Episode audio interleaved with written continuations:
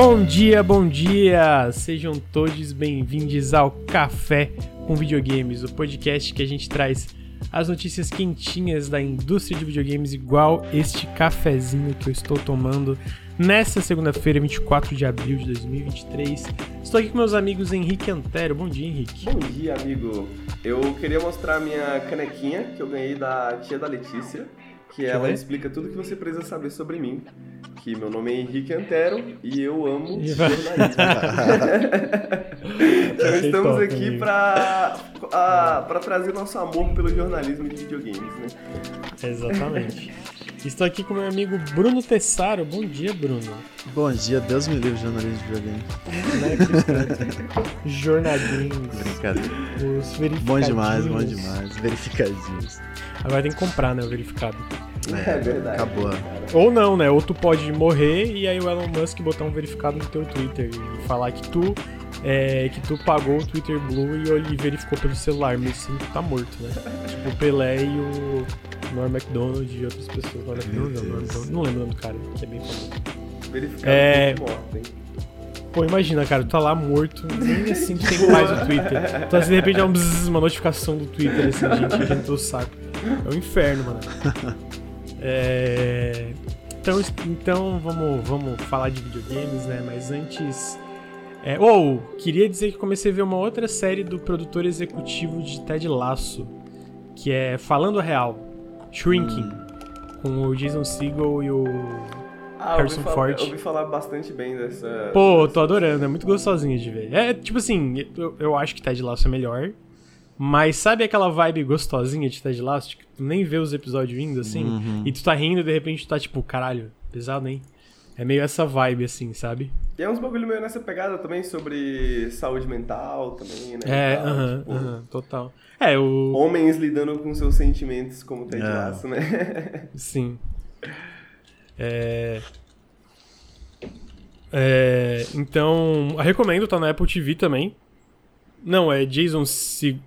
Putz, Jason Segel é o cara do Segel. How I Met Your Mother, How aquele, Met Your aquele Mother. mais alto lá, da- dos, dos quatro lá. É, então, recomendo, recomendo. Mas, vamos lá, né? Os recadinhos antes da gente entrar. Henrique, já deixa um link pronto, o link do nosso canal em inglês aí pra. Ah, tá no. Agora tá no. no- Ah, agora tá. Nos comandos, tá. porque nossos moderadores são muito eficientes. É, é o Marshall, gente, é o Marshall. É, Então, se vocês gostam dos nossos podcasts, das nossas recomendações antes dos podcasts, considerem apoiar em apoia.se barra Nautilus ou picpay.me barra canal Nautilus. Todo o apoio faz muita diferença para a gente continuar criando conteúdo na internet. Conteúdo vocês terão, especialmente semana que vem vai ter bastante novidade. Então apoiem a gente.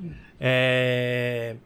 Se você tá ao vivo na Twitch acompanhando o nosso podcast, segue a gente no Instagram, arroba NautilusLink, vai ter novidade lá. No youtube.com.br NautilusLink, vai ter novidade lá. Ah, no feed de podcasts, acho que vai ter novidade lá também, de certa forma. Henrique, tô falando besteira? Vai ter novidades, vai ter novidades. Vai ter novidades lá. Em todas as nossas redes, em todas as É. nossas maneiras de apoiar.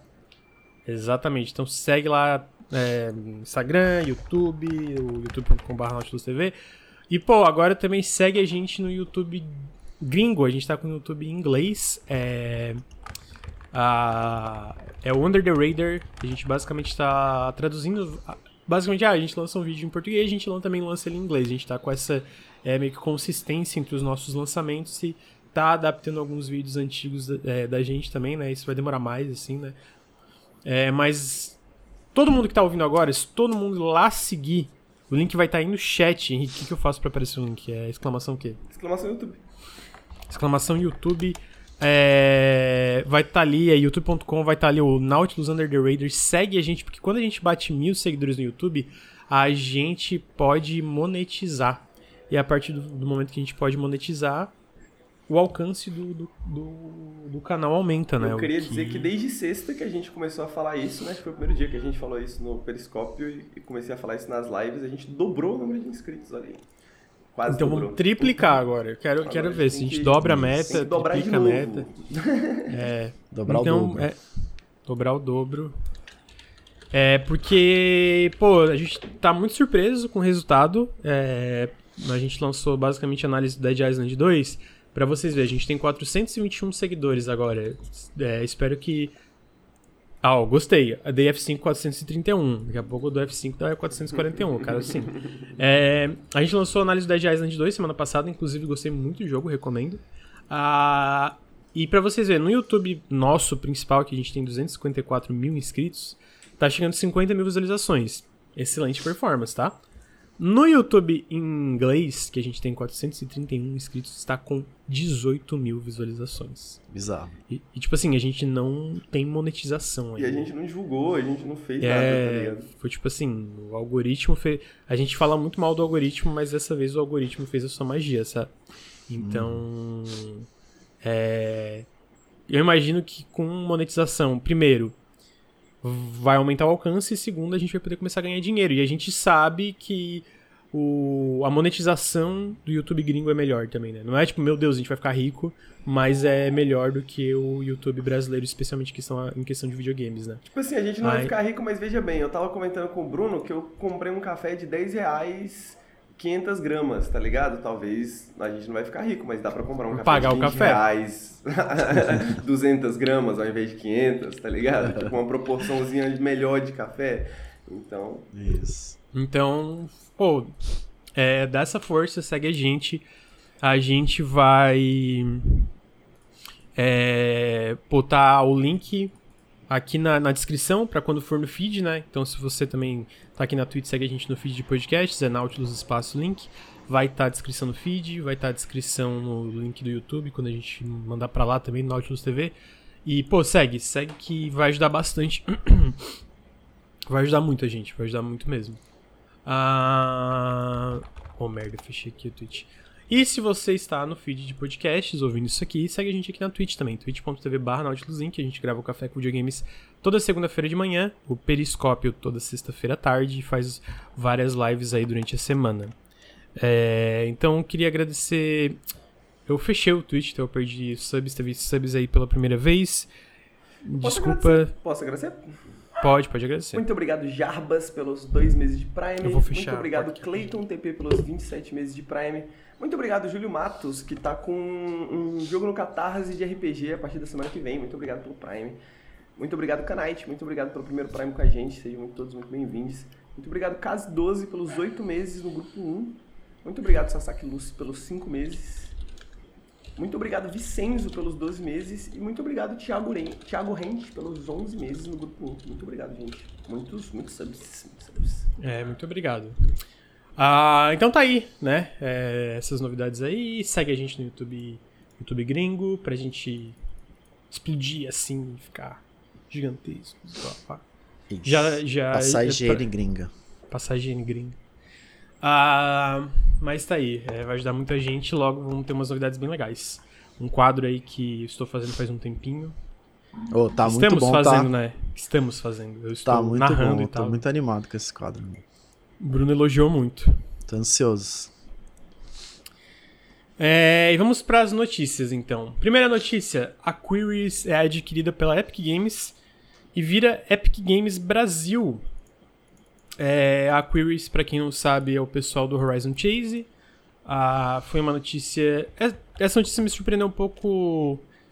Porque eu acho que é o primeiro investimento desse tipo da Epic aqui no Brasil, o que sinaliza que eles podem expandir, ainda mais a Epic sendo do tamanho que ela é, né? Mas o que me surpreendeu é porque basicamente a Epic tinha fechado um acordo com a Queries faz um tempo de desenvolver dois jogos, né? E aí, quando eles fecharam, anunciaram essa aquisição, eles basicamente falaram que a Queries vai trabalhar em conteúdo pra Fortnite, o que me deixou na dúvida se, tipo assim, será que esses jogos meio que foram, sabe, deixados de lado, eles vão focar 100% em Fortnite agora? Ou será que vai acontecer, tipo, simultaneamente? Eles vão estar fazendo o jogo, fazer Fortnite. Eu espero que eles possam fazer o jogo também, porque eu entendo porque a galera gosta tanto de Fortnite, realmente, tipo, tem muita atualização, um jogo bem feito, mas eu pessoalmente não gosto muito, né? O que, que vocês acharam dessa notícia, negros? Uma empresa dessa investindo isso aqui no Brasil. É, eu tô contigo também. Eu espero que eles possam ter vertentes produzindo jogos ainda com a mesma, tipo. Lógico que não vai ser a mesma independência, né? Mas pelo menos Uhum. que eles tenham algum. é, alguma agência sobre que eles estão Que eles podem fazer, desenvolvendo. né? é. Uhum. Além de produzir Fortnite. Porque, tipo, ah, se a gente produzir assets e outras coisas Fortnite e ganhar uma bolada e a gente possa fazer o resto, entendeu? Já é um- uma boa ajuda. Mas nunca se sabe, né? Às vezes. Às vezes é o pior. É. Assim, eu sempre vou defender Fortnite por duas razões. Primeiro, ele me dá dinheiro pra comprar jogos bons. Ai, meu Deus. e segundo, ele deu dinheiro pra Epic bancar Alan Wake 2. Que é mais Entendi. importante do que me dar dinheiro. Entendi, Então, entendi. então justificou a existência de Fortnite aí pra mim. O Henrique tá muito quieto. Henrique, o que, tu acha, Henrique? É... Eu acho complexo a questão. Eu acho a Complexo. questão complexa. Eu acho que. Bom, a Aquiles é uma das. Talvez a maior. Maior estúdio. um- talvez o maior estúdio brasileiro, né? Em termos de tamanho, em termos de, tipo, mais. Não é aquela que até teve uma reportagem. unicórnio lá, não sei o que, né? É, Mas aí eu digo que- das empresas que existem de verdade. Ah, nossa. Shots fired. Ao mesmo tempo, ao mesmo tempo a né, tipo, tem Horizon Chase, que é insano, mas também eles têm uns jogos free to play com sistemas de monetização bem canalhas, assim, né, tipo, é, tipo no Looney Tunes e etc.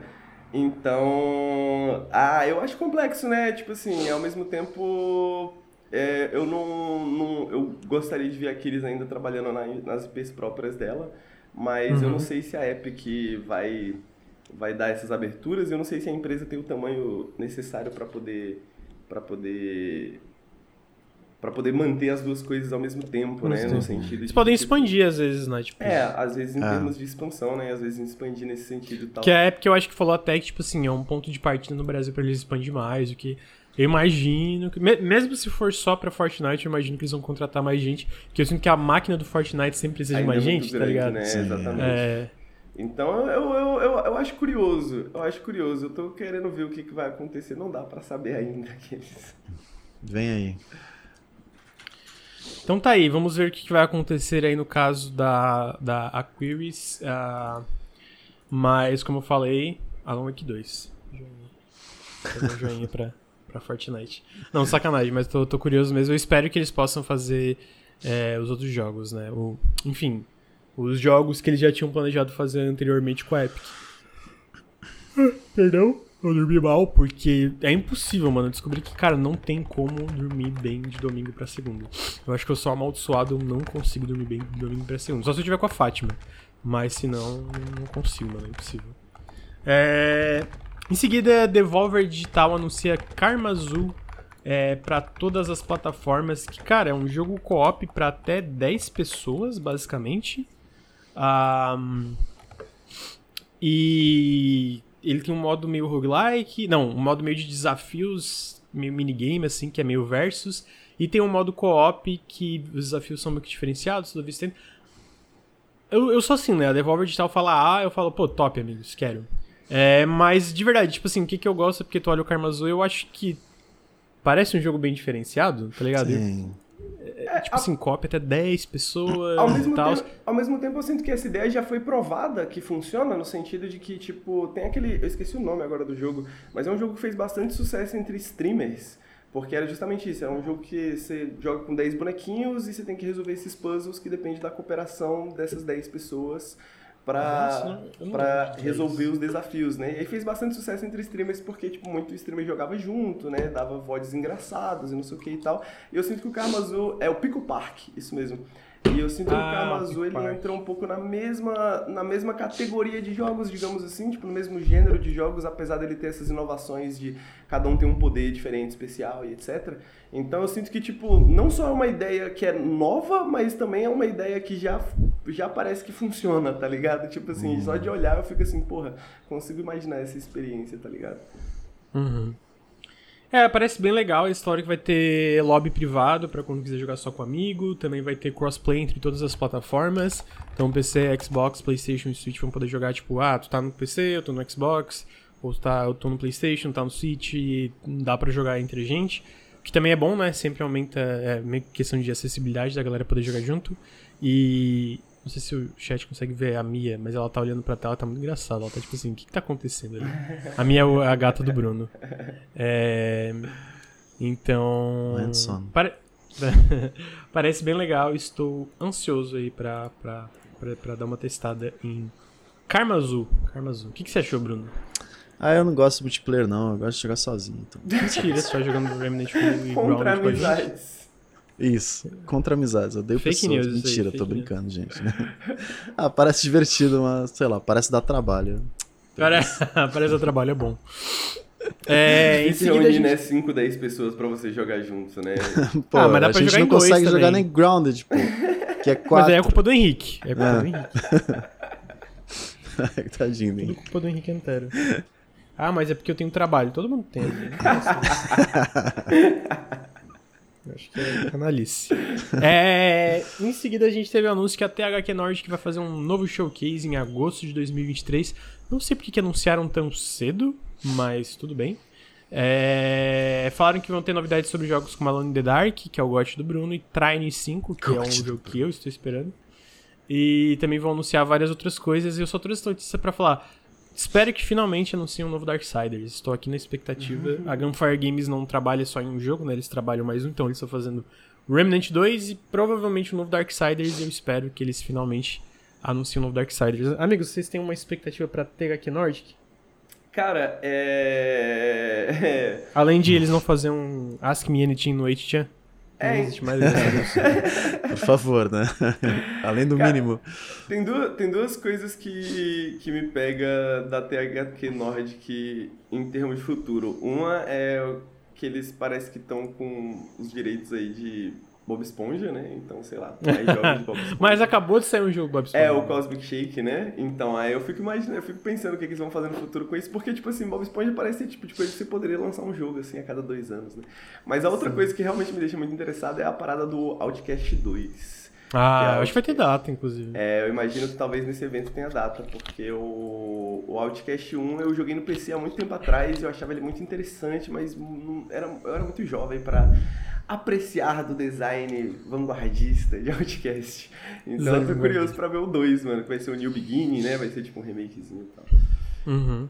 Vai ser uma continuação, mas vai ser tipo pra, né, pra trazer as pessoas de novo, imagino, né? Sim. É, eu, eu- o Lucas brincou aí do GOT, mas eu tô curioso pelo Alone in the Dark. Ah, tem potencial, né? É, tem um escritor de Soma, né? E, Sim, sim, é verdade. Nossa, eu nem lembrava disso. Mas Mas é é. Soma é um jogo bem escrito, é um jogo bom. É, é, é mesmo. Mas, eu gosto assim, de diálogos, eu gosto ser- do setting, de tudo dele. Hum, da, da, da, da ideia por trás. Sim. Ainda, ainda assim, é, tenho muitas dúvidas, que a Alone in the Dark ainda tá pra acertar ainda.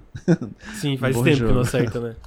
Eu lembro o fatídico jogo que saiu na época do, do Xbox 360 que, tipo assim, era absurdamente ruim. Era, tipo assim, inacreditavelmente ruim.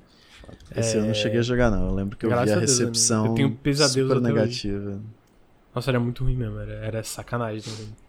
É, então tá aí, a gente volta em agosto, quando tiver a showcase pra trazer os anúncios pra vocês.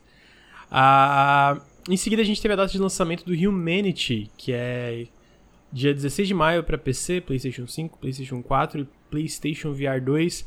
Vai sair na PlayStation Plus no lançamento e é o novo jogo do, do estúdio do, do. Cara, eu sempre tenho problema pra falar o nome. Eu acho que é o Mizuguchi, que é o do Tetris Effect, é, do Res Infinite e tal, né? Da, do estúdio dele que é Enhance. Ah, até teve um. Eles anunciaram essa data com um comercial bem comercial PS1 de videogame. Ah, e assim, é um jogo que parece muito estranho, mas eu sinto que todos os jogos da Enhance são bem estranhos. E mesmo sendo estranhos, todos os jogos da Enhance são muito bons. Então, eu acredito que esse vai ser o caso com o Humanity também. O que que vocês acharam, gente? Muito Vocês lembram foda. desse jogo? Tô animadíssimo pra Humanity. Óbvio que tu tá animadíssimo, né, Henrique? Pô, se tu, se tu falasse que não Que tá, eu surpresa. sou uma geladeira Brastemp aí. Pô, toma no cu, cara. Parece muito bom, pô. pô, moleque, é. eu tipo assim, caralho, eu gosto muito de. Eu gostava muito de Lemmings, né, mano? E esse jogo me lembra muito Lemmings, cara. Eu não sei. Lembra, lembra. Então, eu, eu- porra, e inclusive saiu um jogo recentemente no, na Steam que pega essa, essa, essa vibe de Lemmings também, a galera tava recomendando, falando bem. Porra, ano do, do, do Lemmings Like, cara. O Lemming- Esse ano é o ano de tudo, né? É o ano do Lemmings Like, do Souls Like. Daqui a pouco o Henrique fala, pô, tá vendo? Isso é um Souls Like dele. Não, mas parece muito legal. Mas assim, parece bem. Como eu falei, né? Os jogos deles são bem peculiares, mas eu sinto que eles sempre são muito, muito legais o que eles fazem. Tipo assim, tu olha um trailer talvez tu não entende nada, mas quando tu pega. Meu áudio tá sendo normal ou sem querer bater no fone? É... Tá normal, tá normal. Tá normal? Só que quando tu começa a jogar, tu, ok, entendi o que eles estão fazendo. Eu nem entendi, mas tô gostando. Tipo assim, eu nem entendo o que eu tô fazendo, mas eu tô gostando igual. Uhum. Então eu sinto que vai ser o caso com, com o Humanity também. E, pô, né, a, a- vale apontar aqui que a Sony nos últimos meses tá mandando muito bem com a PS Plus. É, tanto os jogos que às vezes entram Day One, como Tia, é, agora o Humanity e algumas outras coisas que entraram. Então esse já vai entrar na PS Plus, então também um excelente, uma aparentemente excelente adição ao catálogo, né? Cara, e... Mas vai ser pra PC também. E acho que uma das coisas que eu acho né? mais interessante desse jogo, honestamente, é que ele me lembra. Ele me lembra aquela época boa, assim, do PlayStation 1 e do PlayStation 2, que você tinha esses jogos japoneses super experimentais, tá ligado? E papapá. E que é uma coisa que foi diminuindo um pouco, assim, né? Então, eu, eu gosto É, de tudo ficando mais caro, aí É. foi, né? Exato, então eu gosto de jogos que, que, que tomam, de, trazem de volta essa pegada, assim, sabe? Uhum. Uhum. Né? Tipo, Katamari, Total. né? Tipo ia Pô, é, mas. Katamari é Aí ruim. o Lucas vai falar mal de Katamari. Previsível. Katamari é ruim, Katamari é ruim. Que isso, cara. Não, eu vou tentar. Um, um dia eu vou tentar dar outra chance, mas quando eu joguei, poxa, Ó, eu, muito eu, eu tenho, eu só tenho um defeito pra falar de Katamari que, tipo assim, pessoas que Que é têm- ruim. Não, é que pessoas que têm... pessoas que têm dificuldade com 3D, que ficam é, enjoadas, essas paradas assim, tá ligado? Que não consegue ler no carro, essas paradas assim, tipo, ficam muito mal com Katamari, sacou? Tipo, a Letícia não consegue assistir eu jogando Katamari por 10 minutos, assim, sem começar a passar mal, tá ligado? É, também Então, tem, parte tem é o lance de quem não gosta de jogo ruim também passa mal. Eu sabia que ele ia falar isso. Então eu passei mal. Tentando fazer ai, informação ai. aqui, tá ligado? É, é objetivamente, é objetivo aqui. Vocês querem obje- é, jornalismo objetivo, crítica objetiva? Eu, eu, eu passo mal quando o jogo é ruim. Então, se eu passo mal jogando é porque o jogo é ruim. Eu tentando trazer É. informação aqui, o cara fazendo piadas. Isso não é lugar de piadas. Humor. É, então tá aí, Humanity vai sair logo, Katamari é ruim. É, em seguida a gente teve a notícia que o Joseph Sta- Staten, que era um diretor criativo no Xbox Publishing e também foi o cara que meio que ajudou a lançar o Halo Infinite e trabalhou em vários Halos, ah, ele deixou, né? A gente teve a notícia faz um tempinho que ele deixou o Xbox pra trabalhar em uma nova empresa e agora essa notícia que ele está indo pro Netflix, mas o que eu achei curioso é que ele vai ser basicamente o diretor criativo de um jogo AAA multiplataforma no Netflix. AAA, quando a gente pensa assim, é aqueles jogos com investimento altíssimo, né? E, sei lá, às vezes centenas de pessoas trabalhando. O que até agora não é o que eu não, não, era, não é o que eu enxergava a Netflix fazendo. Então, isso me deixou é, curioso, porque né, a gente vê que a Netflix está investindo mais em videogames, né? Inclusive a gente vai falar de outro jogo que está saindo pela Netflix aí mais pra frente, que é o Oxenfree 2. Perdão. Ah, então tô curioso pra ver o que vem aí. Eu vou falar que espero que dê certo, né? Quanto mais empresa fazendo jogos grandes e pequenos, mais possibilidade de ser coisa legal.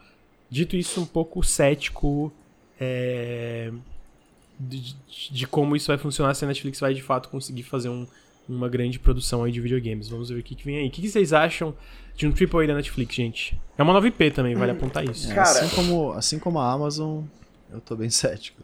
Geralmente justo. eles vão atrás de veteranos e tal, e tem uma, Não sai nada. é, uma, uma noção muito é, de fora, né? De como a produção de videogames funciona, então acabam não dando que seja é, liderança para essas pessoas, né? É, a gente viu aquele artigo da Amazon, né? Que tem, tipo, ah, eles Uhum. queriam fazer esses AAAs, mas eles tinham uma, uma mentalidade muito de tech, né? De, de, É, tipo, de tecnologia que eles não bem- entendem que, tipo, fazer videogame é, tipo, meio que... Vou, É arte vou- também. É, meio que uma arte, assim. Então, tipo, Uhum. não existe uma... Uma conta matemática ali que tu faz um videogame e tá pronto. é uma Isso, coisa de interação. visão 100% comercial e técnica. É, não- exatamente, é. e não Eu vou assim fazer o advogado da diabo, do diabo. No caso, o Vai. diabo da Netflix. eu vou fazer Tá o certo. advogado do diabo. É, eu acho que a diferença, acho que a principal diferença entre a Amazon e a Netflix é porque a Amazon ela não vem de mídia, né? Tipo, ela não vem da mídia, ela vem de, de tipo, porra, vender coisas, né? Então eu acho que a Amazon realmente ela é muito mais intrusa de certa forma, assim. Uhum. Eu acho que a Netflix ele tem um- uma vantagem em relação tipo à Amazon e eu acho que isso está meio que se, se mostrando um pouco é, que é que ela já tem pessoas na plataforma dela, né? Ela já tem pessoas que estão interessadas em passar tempo curtindo uma mídia, digamos assim, né? Então você só tem que trazer essas pessoas pro para videogames, né, para fazer elas jogarem videogames e etc. E o que eu acho interessante nisso, além do fato de tipo ser um player novo, né, na, no, no mercado e quando tem um player novo é sempre Pô, essa é a fase de lua de mel, né? Porque quando tem um player novo é a hora que eles vão investir em coisas que são experimentais, eles vão investir uhum. em coisas que são novidade para ver o que, que dá certo, para se mostrar e etc. Até que você esteja jogando videogames Netflix, ache isso normal e aí eles podem lançar um monte de merda e ninguém vai ligar, né? Mas por enquanto estamos na fase de lua de mel.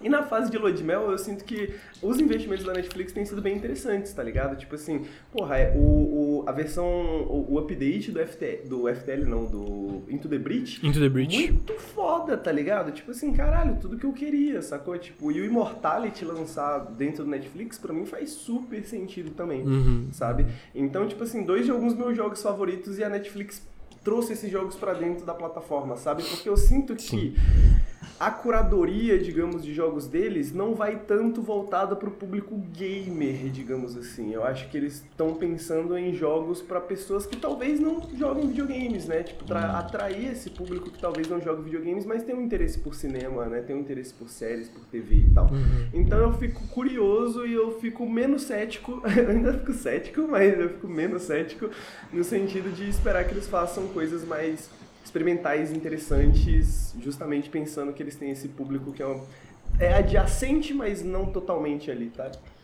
É, justo dizer também que apesar da, da, da Netflix de vir, é, como tu falou, tem a parte varejo e tal, eu acho que elas, ela é bem menos, digamos, tech do que a Amazon, uma empresa assim, tipo, e ela já tem muito desse, obviamente muitos problemas também nessa parte, mas ela já vem de um, é, essa parte de criação de conteúdo da Netflix em si, né? Então acho que eles têm uma, um entendimento um pouco melhor que, assim como, sabe, filmes e séries, existe um, um processo criativo e não é, é, só algoritmo que define o que faz um jogo ou não. Gente... Apesar de algumas séries da Netflix serem feitas definitivamente através de algoritmos. Né? É, com certeza, mas eu, eu, eu, isso é uma das paradas. A galera fala de. Tem muita série da Netflix original que é ruim. E, pô, realmente, eu vou te falar que tem muita série original da Netflix que é ruim. Mas eu sinto que esse é um dos poucos pontos que a Netflix tem uma certa eu acho que é uma certa moral para mim, porque, tipo, o fato de que tem muitas séries ruins significa alguma coisa também, né? E até uhum. alguns anos atrás, o que a gente sabia da estratégia internacional da Netflix é que eles basicamente jogam dinheiros em produtoras estrangeiras e deixam eles fazerem o que eles quiserem, sacou? Só que aí, tipo assim, deu errado, eles cancelam na primeira temporada também. Então, tipo, essa é a parte ruim, né? Esse é o lado, o lado obscuro da Netflix. Mas em termos de, tipo, como eles fazem a aquisição, digamos, né, dessas, dessas dessas, ideias, dessas IPs, desses roteiros e tudo mais, eu sinto que tem uma. Eles têm algumas ideias boas, digamos assim, sabe? É, a galera uhum. fala sobre muitas, muitas restrições que ele tem, muita dificuldade nesse processo, mas pelo menos. Pelo menos eu acho que né, se uma estratégia. É, não dá pra cancelar um videogame depois da primeira temporada, tá entendendo? Então, tipo, se essa estratégia for usada pra videogame também, né? De tipo assim, pô, vamos só colocar o dinheiro na mão de alguns devs que já tem alguns jogos que foram legais e ver o que, que eles fazem, sacou? Tipo, um pouco Sim. parecido com o que o Xbox talvez esteja fazendo. Eu gostaria de ver o que, que aconteceria, sabe? Sim. É, eu concordo nessa parte de você ir atrás de outros estúdios o que, o que eu penso na Amazon, e ela também tem um modelo parecido quando se fala em filme e série, sabe? Porque existem também os originais da Amazon. Eles fazem uhum. essa mesma ideia de, pô, vamos botar dinheiro com essa galera. O meu ponto é que agora não é exatamente botar dinheiro para um estúdio, é fundar um estúdio, uhum. criar Sim, uma IP é. nova, entendeu? E eu acho que nesse processo é que essa galera se engana muito, entendeu? Que foi o que aconteceu com a Amazon, né? Justamente com esses esses first É o que acontece com um monte de gente, né, amigo? Eu acho, por exemplo, até a própria Nexon, que é uma empresa de jogos, tu vê que eles fundaram a, o Striking Distance e saiu o Callisto Protocol, que foi super abaixo das expectativas, uhum, mesmo eles pegando uma galera super veterana e tal, porque pô, tu começar do zero e fazer um estúdio, fazer coisa tipo, é difícil. A gente vê que a Microsoft está sofrendo aí com certos adiamentos e tal, por quê? Porque eles basicamente pegaram esses estúdios que estavam no meio de desenvolver jogos, expandiram significativamente, mas quando expande significativamente um estúdio tem mudança de cultura, e aí tem, uhum. tem esses. Sabe, tipo assim, não é. Ah, não, tá aí o dinheiro e é, faz. Então, exatamente, tipo assim, não é só injetar dinheiro e de é, repente a coisa vai surgir. Não é assim tem um processo arduoso ali no meio, tá ligado? Tipo, e eu nem acho, tô falando isso, se chama terceirização. Eu não acho nem que é terceirização nesse caso. Tipo, tu vai fazer um estúdio, vamos fazer um estúdio do zero, vamos criar um estúdio interno, não vamos terceirizar, sei lá, pega um, um estúdio, sabe, vou, vou usar o termo aqui meio grosseiro, um estúdio qualquer. E não que outros estúdios aí que a galera usa pra terceirização seja qualquer. A gente vê a Sumo Digital, que a Sony, entre aspas, terceirizou Little Big Planet, fez um jogo fantástico Uhum. com o Sackboy, pelo menos na minha opinião, né? Mas, é, pegando a Obsidian como exemplo, eles, a Microsoft comprou lá eles, era 150 pessoas, agora são quase 300. Mas a gente não viu a Valve ainda, porque, de novo, quando tu expande de 150 para 300, é um processo. Tu vai aumentar o time, muda a questão de tecnologia, muda a questão de ambição, às vezes até. Tipo, ah, a gente tava fazendo algo como The Outer Worlds 1, que era um jogo tipo, lá, de um time de 40, 50 pessoas, agora a gente vai fazer um jogo como The Outer Worlds 2, que é um time de 150 pessoas. Muda todos os processos, sabe? Então, tipo assim, por isso que eu falo que o lance de AAA, talvez, talvez em alguns sentidos é mais difícil fazer um AAA do que um jogo menor. ne- Nesse sentido, em questão Sim, organizacional, né? Em questão de, cara, como é que a gente monta uma cultura que o jogo pode sair de forma saudável entre 150 pessoas, tá ligado? Mesmo num ambiente perfeito, que não tem pressão de dinheiro e tal, pô, como é que tu organiza 150 pessoas? A gente tá em 5 no Nautilus, a gente se perde às vezes, sabe? Então, é, existem essas É, dificuldades. eu acho que é algo que a gente consegue ver no documentário da Double Fine, né? Exatamente. Você- exatamente. Porque o problema não é você terceirizar e produzir assets e. Ah, isso você consegue com dinheiro. O problema tá no núcleo, né? na criação interna central da parada, o pilar central da parada. E se aquilo ali não tá bem consistente, se aquilo tá desmoronando, pô, todo o resto você pode botar dinheiro que quiser em todo o resto. Não vai Não ser um vai jogo adiantar. bom, não vai adiantar. E são essas poucas pessoas em liderança que definem esse núcleo. E aí que, daí que mora o problema, né? Se você não tiver liberdade, ou se você não puder tomar riscos, ou até se a empresa botar a mão, tipo, essas techs grandes botarem muito a mão, pode acontecer do jogo, né? Não, não, Sim. não surgir, enfim. É, então. Vamos ver, eu espero que dê certo. Ah, ah, vamos ver como é que vai ser. Estou curioso para ver. O Joseph, o Joseph, o Joseph Staten, com certeza, é uma pessoa muito experiente que já fez muita coisa boa na indústria, pelo menos na minha visão, né? Tanto na parte do, do Halo, como ele também trabalhou em Destiny, ah, e também outras coisas dentro da parte do Xbox Publishing. Então tô bem curioso pra ver o que, que vem aí. Ah, em seguida, a gente teve. Tá, tá tendo notícia que o PlayStation 5 está sendo um sucesso absoluto, né? É, é gigantesco. Tá, inclusive, agora a gente teve a notícia, ao- graças ao último NPD, que na verdade agora é Circana, né? Que é o, é o órgão que. O órgão. O órgão vem pra mim, quando eu penso em órgão, eu penso em algo mais governamental. Mas é basicamente a organização que acompanha as vendas de consoles e software, etc., de videogames é, nos Estados Unidos e o, ele basicamente as vendas nos Estados Unidos já o PS5 está vendendo mais que o PS4 se alinhado a tempos tipo assim ok a gente tem dois anos aí de lançamento em dois anos de lançamento comparado com os dois anos de lançamento do PS4 o PS5 já está vendendo mais o que se tu parar pra pensar um pouco bizarro pra tu ver quão grande é o sucesso do PS5 porque o PS4 não teve os problemas de estoque que o PS5 teve no primeiro ano. Então agora que eles estão solucionando o problema de estoque, ele meio que já passou o PS4. Então, tipo assim, absolutamente gigante. Eu acho que crédito à Sony aí que montou uma. Que desde o PS4 faz uma coisa com muita consistência em questão de qualidade de título, em questão é, quem eles escolhem para parceria, etc, etc. É, e a gente tá vendo isso também na Europa, que as vendas subiram 500%, e no Reino Unido, então, tipo, no, no próprio Japão também, desde que eles conseguiram solucionar o problema de estoque, aumentou muito, né? Ah, então, crédito pra Sony, isso, né, é, indica que o futuro do PlayStation vai continuar sendo muito grande, eles vão ter ainda mais parcerias legais. E dando uma alfinetada que eles com certeza vão sobreviver com ou sem Call of Duty. é porque eu tava, eu tava tweetando uma parada e o, o Felipe Gugelmin, que eu tava tweetando que esse- essa semana a gente vai ter a notícia final aí se o Reino Unido vai aprovar ou não a compra da Activision Blizzard. E aí ele comentou uma notícia que eu achei engraçado, né? Que era o Jim Ryan falando que a, o PlayStation não consegue sobreviver sem Call of Duty. Eu, achei um pouco, eu acho um pouco engraçado quando volta nisso.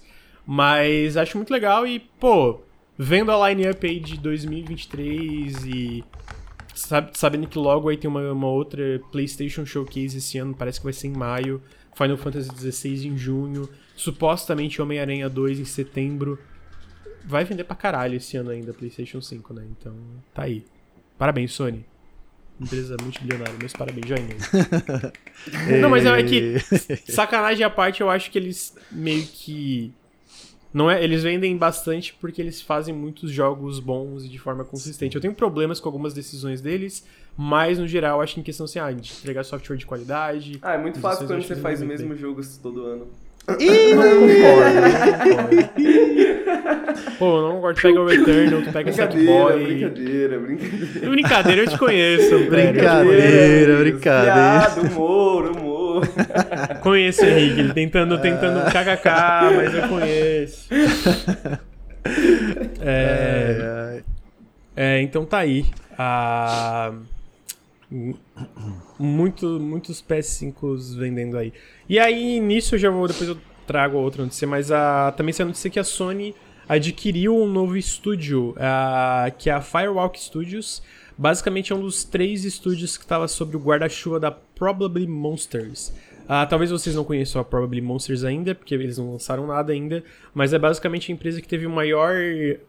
Pô, eu não sei como traduzir isso, Henrique. Series, Series A Investment. Tipo, quando tem um investimento inicial numa empresa. Ah, é, um investimento de série A. É, isso aí é basicamente porque é, é das rodadas de investimento, que Investimento, eles fazem, é. né? Então, tipo, na primeira rodada de investimento eles já tiveram muito investimento. É, eles basicamente tiveram a maior primeira rodada de investimentos da história dessas empresas independentes. Foi 250 milhões de dólares, ah, porque basicamente foi um dos cofundadores da Band, foi lá e fundou esse estúdio.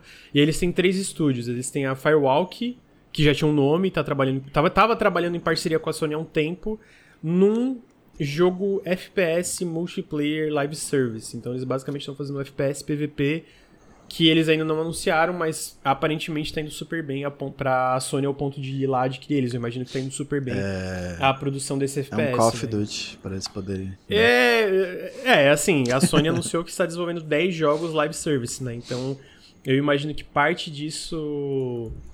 É, eu imagino que parte disso é meio que. Eu não acho que, tipo, era uma resposta a Call of Duty, porque eles definitivamente não tinham como saber que a Microsoft, ano passado, final do ano retrasado. Não sei, nem lembro. Não, janeiro do ano passado, acho que foi. Ia comprar Activision Blizzard, né? Eu acho que ninguém conseguia esperar isso. Ah. Então, eles, mas eles meio que pivotaram porque eles vê, cara, o que, que dá, o que, que dá mais dinheiro no PlayStation hoje? Não é God of War, não é The Last of Us, apesar de dar muito dinheiro também. É Call of Duty, é Fortnite, Aham, é Genshin sim. Impact. É, Então, todo mundo quer um Call of Duty, né? Não é? Todo mundo quer um Call of Duty, exatamente. Então eles veem esses jogos como serviço dando muito dinheiro.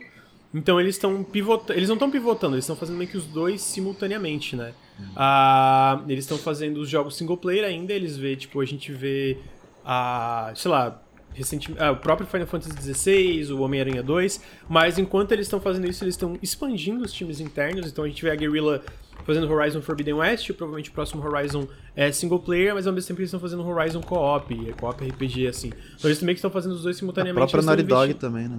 a própria Naughty Dog tá fazendo aquele The Last of Us, que é um jogo como serviço. Então, eles meio que fazem os dois simultaneamente porque eles, de forma esperta, eh, eles querem abocanhar todos os.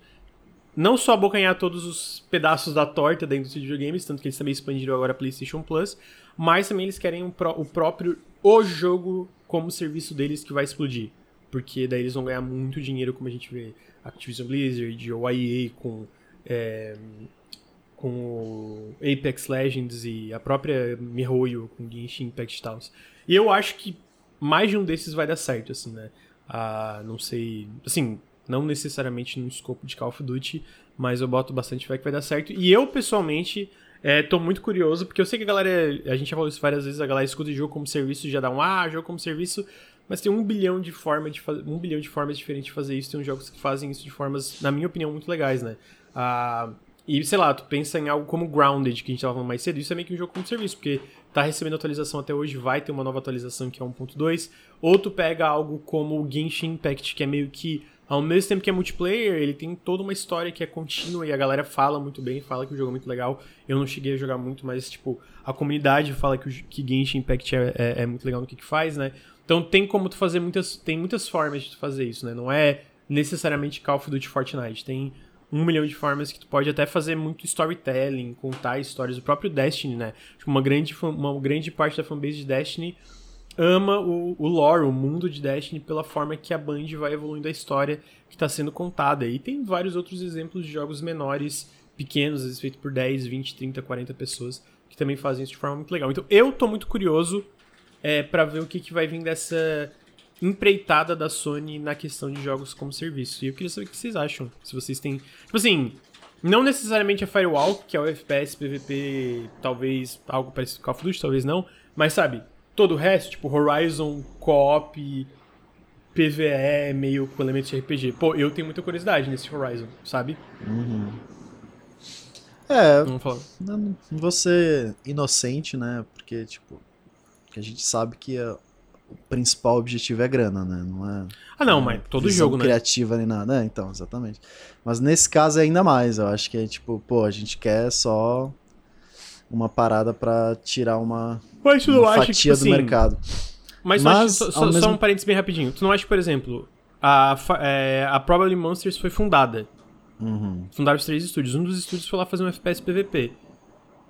Tu não acha que foi porque eles queriam fazer um FPS PVP? Tipo, e aí a Sony meio que viu o pitch e falou, tá bom, a gente vai Sim, financiar. sim. Então, tipo assim, tem a visão criativa também, né? Aí, obviamente, também tem a parte que os próprios desenvolvedores às vezes querem fazer algo grande, que dê grana. Exatamente. sucesso, Tipo o Cliff Blazinski. Blazinski ele que- Ah, queria cara fazer é um aquele cuzão, hero né? shooter lá. É, É, então. esse cara é chato. Que deu caralho. mó errado. Eu não sei porque a galera paga pau pra esse cara. Não sei chato. também, eu não sei também. Mas enfim, é porque ele queria muito fazer um jogo pra ganhar muito dinheiro.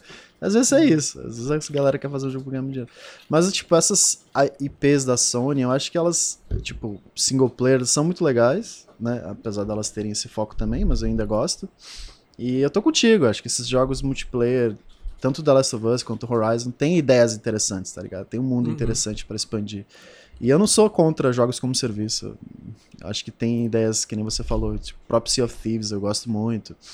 Muitos jogos que levam, vão pra esse lado que eu acho legal. E tem uns que são uma merda também, né? Foda, Tem uns que são tipo. horríveis, é. Eu acho que é. acontece. Aqui é foda, tipo, assim, a gente fala isso, mas eu acho que é mais fácil ser uma merda sendo jogo como serviço Sim, sim. do que É outros, tem- outras tem- formas de jogo, né? Tipo assim, um jogo single player, beleza, é uma merda, mas ele não vai tentar sugar todo o teu dinheiro no Exatamente. eu merda, sinto né? que existem alguns jogos que se encaixam melhor com esse modelo. E tem uns Uhum, que parecem muito forçados. Tipo, pô, tipo. Esquadrão Suicida aí. É, né, um que, pô, a gente- é. A gente quer muito fazer esse jogo X, mas os, os, os cabeças querem ganhar muito dinheiro com isso, então a gente precisa é, Frankenstein uma parada meio. Né, Sim. para que as duas coisas façam ao mesmo tempo e que a gente ganhe dinheiro, mas que a gente continue com a nossa visão. Então, isso acontece muito, eu acho isso muito prejudicial, né?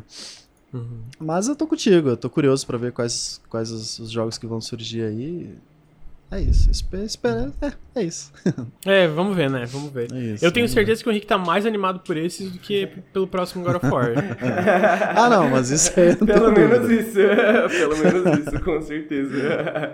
ah, eu penso que se você quer estabelecer como, como um jogo como serviço, né? Tipo assim, isso te força pelo menos a. Pô, tem que fazer alguma coisa diferente, né? tipo assim, porque já tem muitos, muitos jogos como serviço. Jogos como serviço Grandes, são né? jogos que demandam muito tempo, né? Então, você não quer só uma pessoa pra jogar um jogo de por 30 horas. Você quer uma pessoa que vai passar, tipo, jogar o seu jogo toda semana, né? O inteiro. Então acho que, tipo, eu concordo que é é um espaço muito não explorado. Muito, bom, bastante explorado na real, né? Mas é um espaço que ainda tem possibilidades criativas. É, né? isso que eu ia falar. Eu acho que tem muitas possibilidades. Dentro E da- sabe, da e, era o que da que, reprodutibilidade técnica. É, o que que eu fico curioso, tipo assim, a gente pensa muito em jogo como serviço algo como Fortnite ou algo como Call of Duty.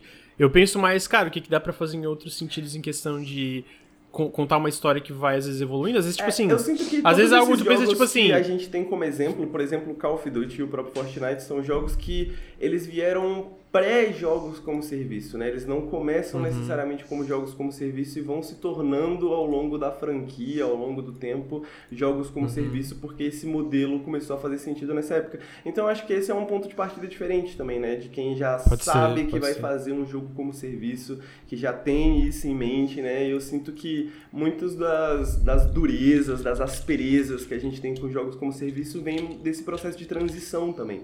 De muita gente não saber o que fazer durante esse processo de transição, como fazer e tudo mais. Uhum. Então eu sinto que esse- essa galera pelo menos tem um ponto de partida mais óbvio, assim, né? De tipo, mano, total. já, a, gente, a gente já tem que trabalhar dentro desse formato. Será que vai dar pra tirar alguma coisa boa daqui? Aí espera, esperamos pra ver, né? Esperamos pra ver. Uhum.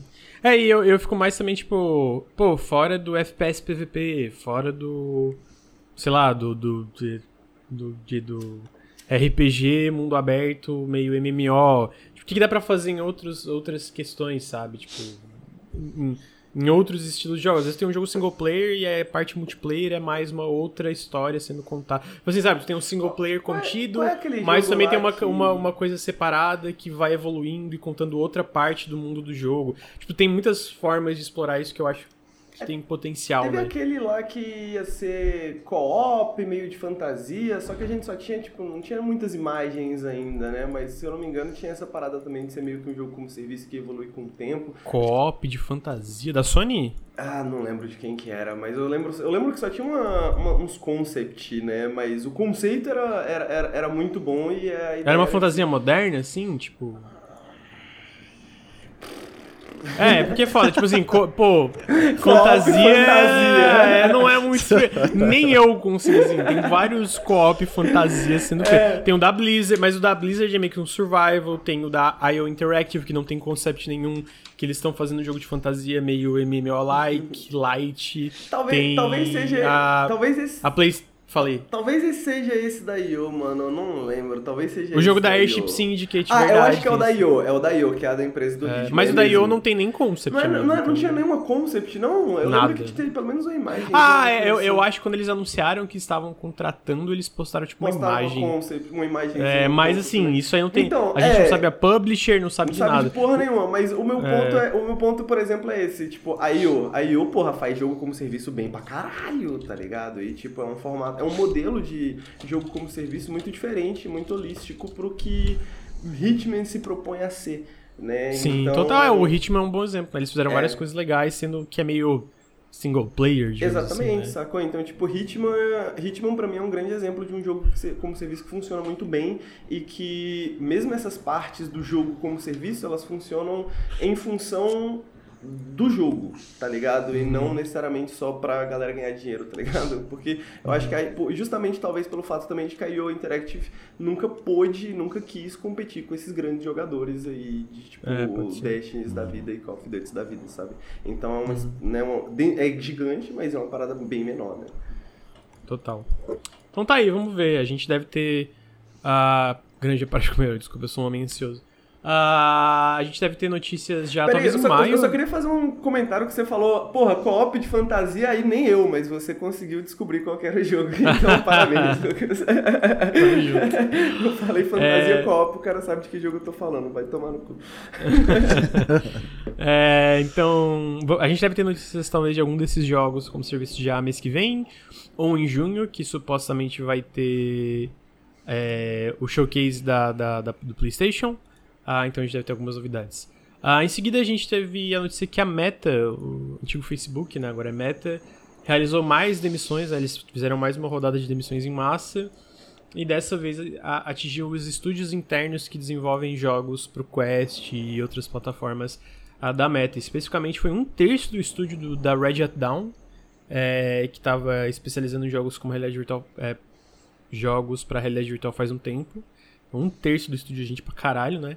E também a Downpour Interactive, que fazia jogos, que também é um estúdio da, da Meta. Que é triste, né? Tipo, eu sinto que foi aquela parada meio Gold Rush, assim, da. Ah, realidade virtual, metaverso. Tipo assim, eu sinto que no caso desses, desses dois estúdios nem era nada a ver de metaverso, era mais, tipo assim, jogos para realidade virtual, né? Que veio um tanto antes de algo como metaverso.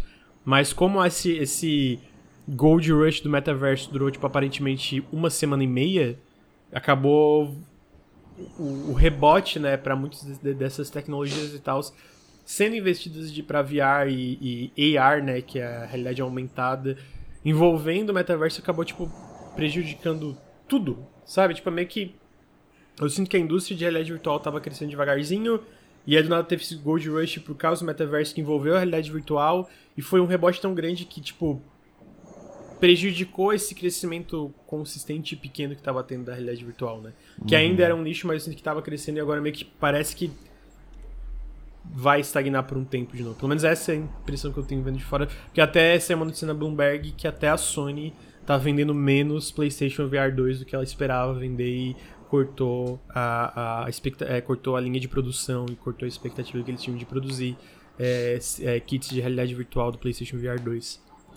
É meio triste, né? Porque eu, eu pessoalmente não gosto muito do, de realidade virtual, mas eu também, tipo, não, não é que eu não gosto, só eh, qualquer coisa pra mim, mas também não tem nada contra. Tipo, não sou que nem o Luigi que fala, pô, eu odeio realidade virtual.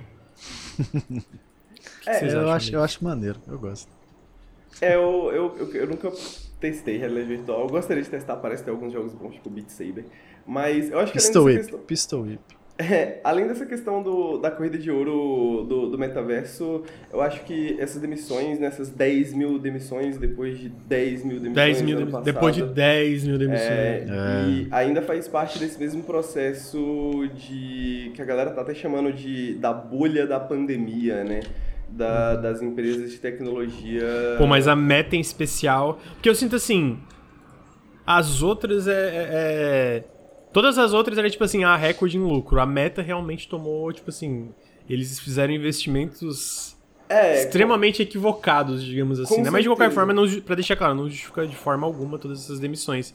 É mais no sentido, tipo assim, Você vê. no caso de uma Apple- Microsoft, de uma Amazon, eles estão ganhando muita grana e estão demitindo, Sim. né? Demitiram em massa. Já a- a- o Facebook, a Meta, demitiu 10 mil antes, 10 mil, agora mais 10 mil, tipo assim, 30 É, mil. eu acho que é o assim. o mais próximo da meta nesse sentido é a Alphabet, né, da Google, que também Aham. é, teve um crescimento similar e também teve esses investimentos ruins, de certa forma, ao longo dos últimos anos. E só que é curioso, né? Porque tipo assim, é isso, né? No final das contas, por exemplo, a Apple é uma que não teve esse crescimento expansivo durante a pandemia e agora não tá demitindo ninguém, né? Eles pausaram as contratações, mas Eles não- demitiram sim, amigo. Acho que demitiram, não? Deixa ver. Eu acho que não, pelo menos não em massa, assim, que nem a. Que nem É, a- não, não 10 mil, né? É, mas... tipo, eu acho que eu acho que eles não teve, eu acho que o que eles tiveram foi uma pausa nas contratações, que eles não estão contratando ninguém faz algum tempo, mas eles cresceram bem menos também em comparação à Meta e, e à Alphabet, né? Só que Uhum. e a- ao mesmo tempo a compensação, né, do, do, do Mark Zuckerberg no ano passado aumentou, né, em relação a É, 2021, né? Se não me engano, a compensação dele de CEO tá tipo em 24 milhões de dólares, uma parada assim. E, tipo assim, 20 mil pessoas demitidas, mas não muda nada pra ele, tá ligado? Inclusive, uma das coisas que é, é óbvio que não dá pra esperar isso, mas ele parece que ele não. Primeiro, teve pessoas que receberam um e-mail que estavam sendo demitidas 4 horas da manhã. Né? Sim. E a segunda coisa é que parece que ele nem falou nada, né? Ele nem falou, tipo, pô, foi mal aí, tá ligado? Tipo, o, Foi o mal, pessoal- pô. o pessoal da Alphabet falou, né? Eles mandaram um e-mail falando, não, a culpa foi nossa, especificamente, não sei o que e tal, a gente contratou mais que a gente devia, a gente errou e papapá. Só que, mano, é engraçado, né? Como que você erra assim, né, mano? Ah, errei, contratei 20 mil pessoas a mais que eu devia, tá ligado? Não. Tipo Sim. assim, errei, pô, um, um, um errinho, um vacilei, tá ligado? E Um 20 mil vacilinho, desculpa, vacilei, vou ter que demitir 10 É. mil pessoas, sorry. Exatamente. Peace and love. É, Pô, é sacanagem, essas empresas são um bando de arrombado, todas elas. É, mas tá aí, né? A meta, como esperado, de- as- essas empresas são arrombadas e a meta é extremamente arrombada, né? Tipo assim, é, é mais do que o normal. É, em seguida a gente teve a, vários anúncios na Nintendo Indie World do dia 19 de abril, foi semana passada. Tem bastante coisa legal, começando com Mineco's Night Market, ah, que é um jogo meio. Eu não vou dizer fazendinha, ele é um jogo que na verdade tem várias atividades pra fazer, tipo meio. Como que eu vou dar um exemplo aqui? É porque não é nem Animal Crossing. É um jogo sobre várias atividades diferenciadas que você faz e envolvendo todas elas, como dá pra imaginar, é envolvendo. Opa, merda, eu dei o play aqui no, no comercial do Humanity. Envolvendo gatinhos. É. E parece muito charmosinho o jogo. Ah, ele até é engraçado que esse jogo ele teve uma época que ele ficou, ele parou o desenvolvimento por uns meses e tal, porque os desenvolvedores estavam meio com burnout e tal, mas agora finalmente tá saindo, vai sair agora em setembro, inicialmente pra Switch, em, out- é, Switch PC, em outubro vai sair pra PlayStation e Xbox, é, as versões de PlayStation e Xbox. Publicado pela Humble Games. Eu acho que vocês lembram desse jogo se vocês viram o visual deles. É, Sim, é- eu lembro, eu lembro. A, a É, arte, vixe. inclusive, é feita pela, pela artista do. que antes trabalhava com Spry Fox, que era aquela. Ah, é? Aquela que eles devem fazer uns jogos meio puzzles e tal, e o Road Not Taken, umas paradas. Eu acho que assim. Spray Fox foi comprada pela Netflix. Ah, é, inclusive, é mesmo, é verdade. É, porque a gente tava falando da Netflix aí, eu acho que eles É. foram comprados. E, e pois é, né? E aí acho que por isso que a arte é tão similar. Eu particularmente não sou muito fã desse visual da Spray Fox já desde a época, né? E mas mas esse eu acho que parece que tá mais bonito ainda Porque acho que é uma das coisas sempre me, que, eu, que eu não gostava do, do estilo de arte, que, sei lá, faltava uma profundidade na coisa, assim. E esse eu acho que ele tá bem. Tá seguindo o mesmo estilo visual, mas tá bem mais bonito do que os jogos anteriores. Da Spray Fox, da artista, né? Uhum. Então tá aí. É, Mineco's Night Market. Ah, em seguida a gente teve My Time at Sandrock, eles basicamente anunciaram a- a- as versões de console, que vai sair pra Switch e outras plataformas ainda esse ano, então Switch, é, Switch PlayStation e Xbox. Ah, tá aí, My Time É bem grande esse jogo no PC, ah, não- nunca joguei. Essa franquia Mas- inteira, né? É, que, que foi, Henrique? essa franquia, né? Que eu, É, o próprio. Antes era My. Time at Portia, né? Que era. Esse Sandrock Ah. é o tipo 2, tá ligado? E ele é bem. ele- Eu já joguei, ele é bem. É tipo, ele é um jogo de fazendinha e eu sinto que ele é do jogo de fazendinha aqueles mais canalhas, assim, que quer te pegar e te, tipo, colocar naqueles sistemas. E, só que ele faz isso muito bem, então, assim. ele, então, tipo, Ele é um tem- canalha muito bom. É, ele é um canalha muito bom, assim, sacou? Então, tipo, ele tem, ele tem várias coisas interessantes e tal. Tem algumas horas que você para pra se perguntar o que, que eu tô fazendo nesse jogo, o que eu tô fazendo com o meu tempo, o que, que eu tô fazendo com a minha vida. Mas é um, é um bom jogo pra quem gosta do gênero, papo reto. Uhum. É... Em seguida eles anunciaram Plate Up. Ah, na verdade já estava anunciado, né? eles basicamente anunciaram a data de lançamento de Plate Up, que é. Mano, um pouco overcooked. Só que na minha opinião com um visual menos charmoso, mas eu sinto que ele tem uns elementos roguelike, umas paradas assim também. Ah, vai sair pra outubro pra PC, PlayStation, Switch, Xbox e também no Game Pass no lançamento. Parece é porque ele é diferente na verdade porque ele não é só a parte de servir, tu também monta o teu restaurante, né? Então essa parada é, é um pouco é, na verdade essa parada diferencia bastante ele de Overcooked, né? Essa parada de tu montar o teu restaurante e tal. Ah, parece charmosinho, é, para quem curte especificamente esse tipo de jogo. Pra quem quer brigar com os amigos. Pra quem quer brigar com os amigos, exatamente. Ah, em seguida, eles anunciaram Quilts and Cats of Calico em 2023 pra PC e Switch, que é meio que é jogo de tabuleiro, só que daí tem uns gatinhos e umas paradinhas, bem bonitinho. Eu vou falando aí se vocês quiserem comentar alguma Esse coisa. eu queria me- comentar, só que é Fala. da mesma galera que fez a versão digital de Wingspan, que também é um ótimo jogo de tabuleiro, e a versão digital de Wingspan é muito boa, muito, muito, muito boa. Então eu imagino que esse Quits and Cats, imagino que vai ser muito bom também, tá parecendo muito bom também. Mas é, é, ele, ele, e aí eu queria só dizer que, tipo, assim como o Wingspan não é um jogo muito interessante de se ver, né? Se você olha o trailer, não vou falar que você vai ficar a parada mais interessada no mundo. Dito isso, pro- eh, eh, experimentem o Wingspan se tiverem uns amigos pra jogar também e experimentem o Crits and Cats, porque apesar desses jogos meio europeus, jogos de tabuleiro europeu, não parecerem muito divertidos, eles são muito divertidos, apesar de, apesar de tudo. Então tá aí, informações de Henrique Antero. Ah, em seguida, Rift of the Necrodancer, um trailer novo, que é basicamente o Crypt of the Necrodancer, franquia Crypt of the Necrodancer, só que rítmico. Ah, a gente não tem uma data de lançamento específico, específica na verdade, mas parece incrível, quero muito. É uma mistura de tipo. Guitar Hero junto com. Eles anunciaram a versão de Switch nesse caso, né? Que tava anunciado só pra PC até então. Ah, é basicamente uma mistura de Guitar Hero com Rhythm Heaven, com Punch Out e todas as. Obviamente a parte do Rhythm Heaven é rítmico, né?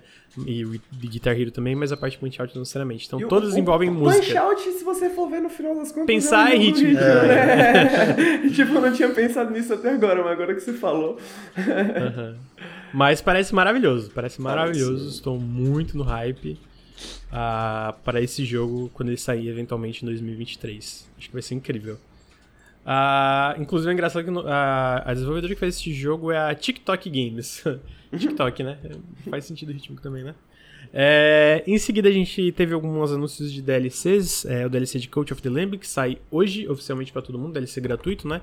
Ah, um DLC de A Little, to the Le- A Little to the Left, que é aquele joguinho onde tu vai arrumando as coisas e tem uns gatinhos atrapalhando, bem bonitinho. PT? E Shovel Knight Dungeon. Oi? Nada, foi uma piada.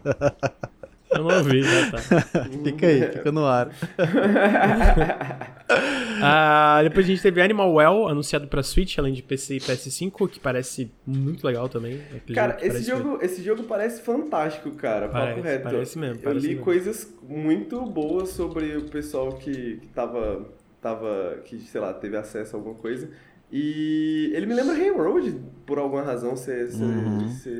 Eu acho, ó, é o que que, ó, eu acho que esse jogo lembra Railroad por causa da que tem uma criatura num mundo bem estranho, mas eu acho que mecanicamente ele é muito mais um jogo de quebra-cabeça do que um jogo de simulação, sistemas e Justo. ecossistema. É que a galera falou Mas- bastante da parada de ser um Metroidvania diferenciado também, né? É- Então, acho que é porque- É, é a mesma coisa que eu falo lá, tipo assim, Metro- é que o Rain World não é um Metroidvania. Tipo, tem, tipo assim, ele tem áreas. Regiões, mas assim, é um, ele tem um minimapa, né? Um mapa com as regiões divididas, mas é, um- é a maior semelhança dele de Metroidvania, e aí, morre aí, sabe? Porque Rain World também, quando tu para pra jogar, tu vê, cara, ok, esse jogo é um Metroid. Na verdade, o, o foda do Rain World é esse, tipo assim, ele não. É difícil de categorizar, né? Não, ele não é nada de, de, tipo assim, de gêneros pré-estabelecidos. Mas pra falar que ele é um jogo de plataforma, side-scroller 2D, mas todo o resto é muito diferente. O que olhando esse jogo também tem essa pegada que é um pouco difícil de categorizar, mas se eu fosse olhar aqueles jogos. Tipo assim. Meio uma, uma parada meio fast, no sentido, tipo assim, cara, tu vai ser jogar nesse mundo e tu vai explorar e vai ter várias coisas estranhas e tu vai zerar, mas na verdade tu não zerou e aí tu vai descobrir mais segredos e mais segredos. Sabe, tipo, essa vibe de jogo pra mim, o, o Animal é. O que, o que é absolutamente fantástico também, né?